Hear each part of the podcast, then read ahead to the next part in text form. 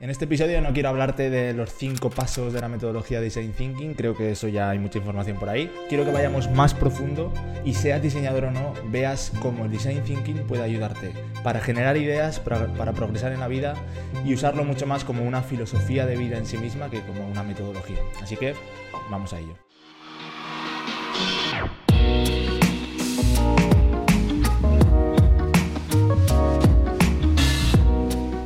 Primero de todo, ¿qué es el design thinking? El design thinking es un proceso mediante el cual vas a generar una idea para solucionar y satisfacer una necesidad del usuario. Lo que hace es poner al usuario en el centro para poder generar una nueva idea que satisfaga una solución, centrándose mucho en el usuario y no tanto en el problema en sí.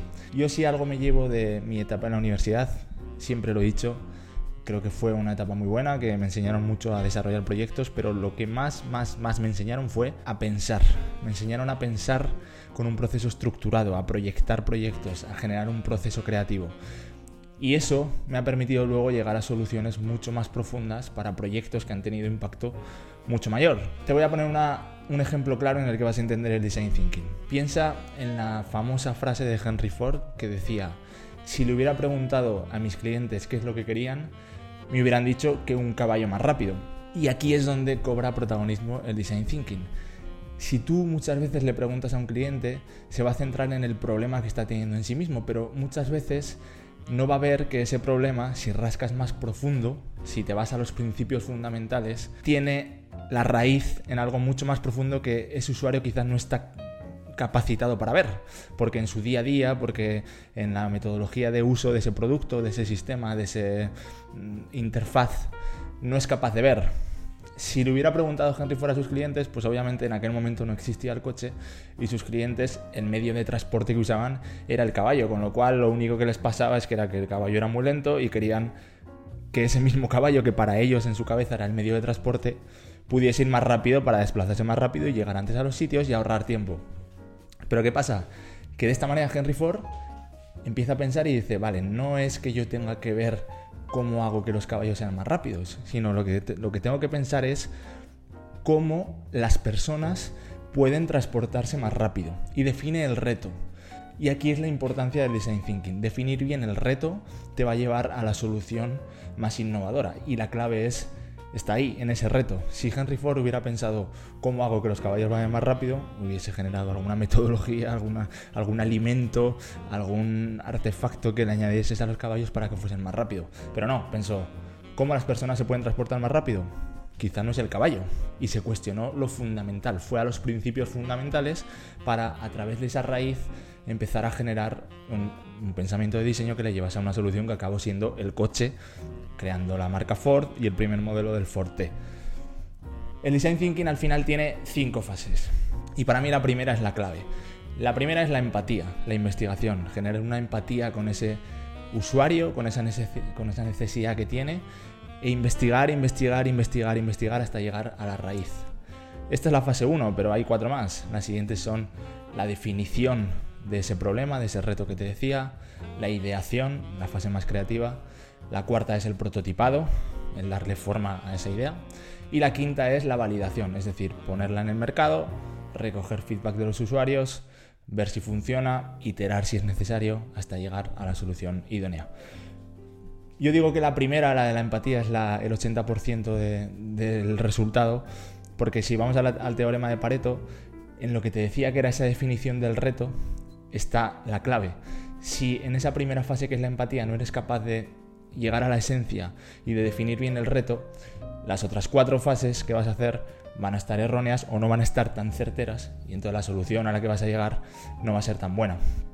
Te voy a poner un ejemplo de cómo, por ejemplo, nosotros lo aplicamos en Estudio Iber. Nos llega un cliente, en el caso de uno de nuestros clientes que era un fabricante de cocina, y nos dice, necesitamos darle un siguiente salto. Llevamos 20 años fabricando cocina, nos ha ido muy bien, hemos crecido, tenemos una buena facturación, una buena estructura, pero necesitamos que se nos vea como algo más profesionales. Y tenemos una web que está obsoleta, que la llevamos desde hace muchos años y no nos está funcionando y me pregunta, ¿para qué sirve una web? Nosotros necesitamos eh, dar una imagen más profesional en nuestra web. Si nosotros nos centramos en el problema que nuestro cliente nos transmite, hubiésemos desarrollado un proyecto de diseño centrados en cómo transmitir. El reto que hubiéramos definido es cómo transmitir una imagen más profesional en la web. Pero no, nosotros nos empezamos a preguntar, vale, ¿para qué una empresa como tú necesitaría una web? ¿Cómo esa web podría integrarse en la estructura y en la estrategia de la compañía en general? Empezamos a ver cómo hasta ahora en el mundo fuera del digital, ya que en el digital no tenía presencia, ellos habían conseguido llegar hasta donde estaban, que era una buena posición, que tenían una marca que a nivel offline sí que estaba reputada, sí que tenía una imagen, sí que tenía una buena reputación para los clientes y sí que habían conseguido eh, atrapar a los clientes, enamorarles de su idea, de su proyecto. Y empezamos a decir, vale, ¿cómo nosotros podemos conseguir? Y definimos un reto que es cómo nosotros podemos conseguir esa reputación offline que ya tenéis, replicarla en el mundo online. Y nos olvidamos de la web, nos olvidamos de todo. O sea, no es una web lo que necesitamos, quizás no lo sea, pero vamos a definir el reto. Cómo trasladar esa reputación offline al mundo online. Cómo conseguir que la misma facilidad que tenéis para convertir clientes potenciales en clientes en, en las visitas comerciales, en el mundo offline, lo transmitamos al online. Y ahí es donde empezamos todo un proceso de reestructuración, empezamos a generar una investigación en esa fase 1, nos damos cuenta de que lo que sucede en el, en el sector de las cocinas es que todos copian a todos y al final es un sector muy plano en el que no se dice nada, no hay personalidad, todos se centran en copiar a los grandes y los pequeños pierden por el camino la personalidad. Y empezamos a definir, vale, el problema es que lo que nosotros necesitamos es transmitir la esencia de esta marca en el mundo digital. Entonces necesitamos ver cuál es esa esencia que ya les está funcionando en el mundo online.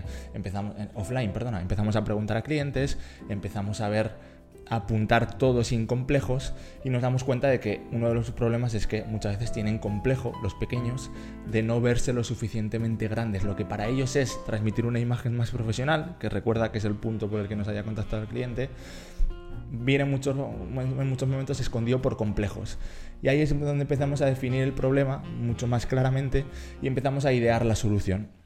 Empezamos a definir una reestructuración de branding, nos metemos en narrativa, nos metemos en definir la narrativa de la marca, cómo habla, cuáles son sus deseos, cuáles son sus problemas, cuáles son la esencia que les hace únicos esa salsa y a partir de ahí vamos prototipando cómo va a ser esa identidad, cómo va a ser esa presencia en el mundo digital, hasta que al final hemos acabado haciendo un proyecto enorme de un año y medio con una nueva identidad, nueva web, eh, nueva, nuevo plan de comunicación, nueva narrativa, etcétera, ¿no? Un montón de cosas que hemos validado y que estamos empezando a ver que funciona y lo que no funciona pues lo hemos cambiado.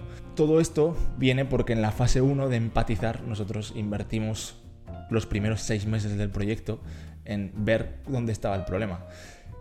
Entonces, para mí el design thinking, como te decía, eh, parte en entender el cerebro del usuario, tener muy claro la raíz de ese problema y para eso solo lo vas a poder hacer entendiendo la naturaleza, lo más primitivo del cerebro de los usuarios y a partir de ahí el resto de las fases saldrán solas. No centrarte en el problema con el que te viene el usuario, sino en cuestionarte todo, llegar a lo más profundo para después poder resurgir con mucha más fuerza. Esto lo puedes aplicar en cualquier cosa de la vida, llegar a los principios fundamentales a raíz del problema te va a llegar a soluciones increíbles, mucho más innovadoras, con mucho más impacto. Hay una frase que a mí me gusta mucho de Alan Fletcher que decía, el diseño no son las cosas que haces, el diseño es una forma de vida.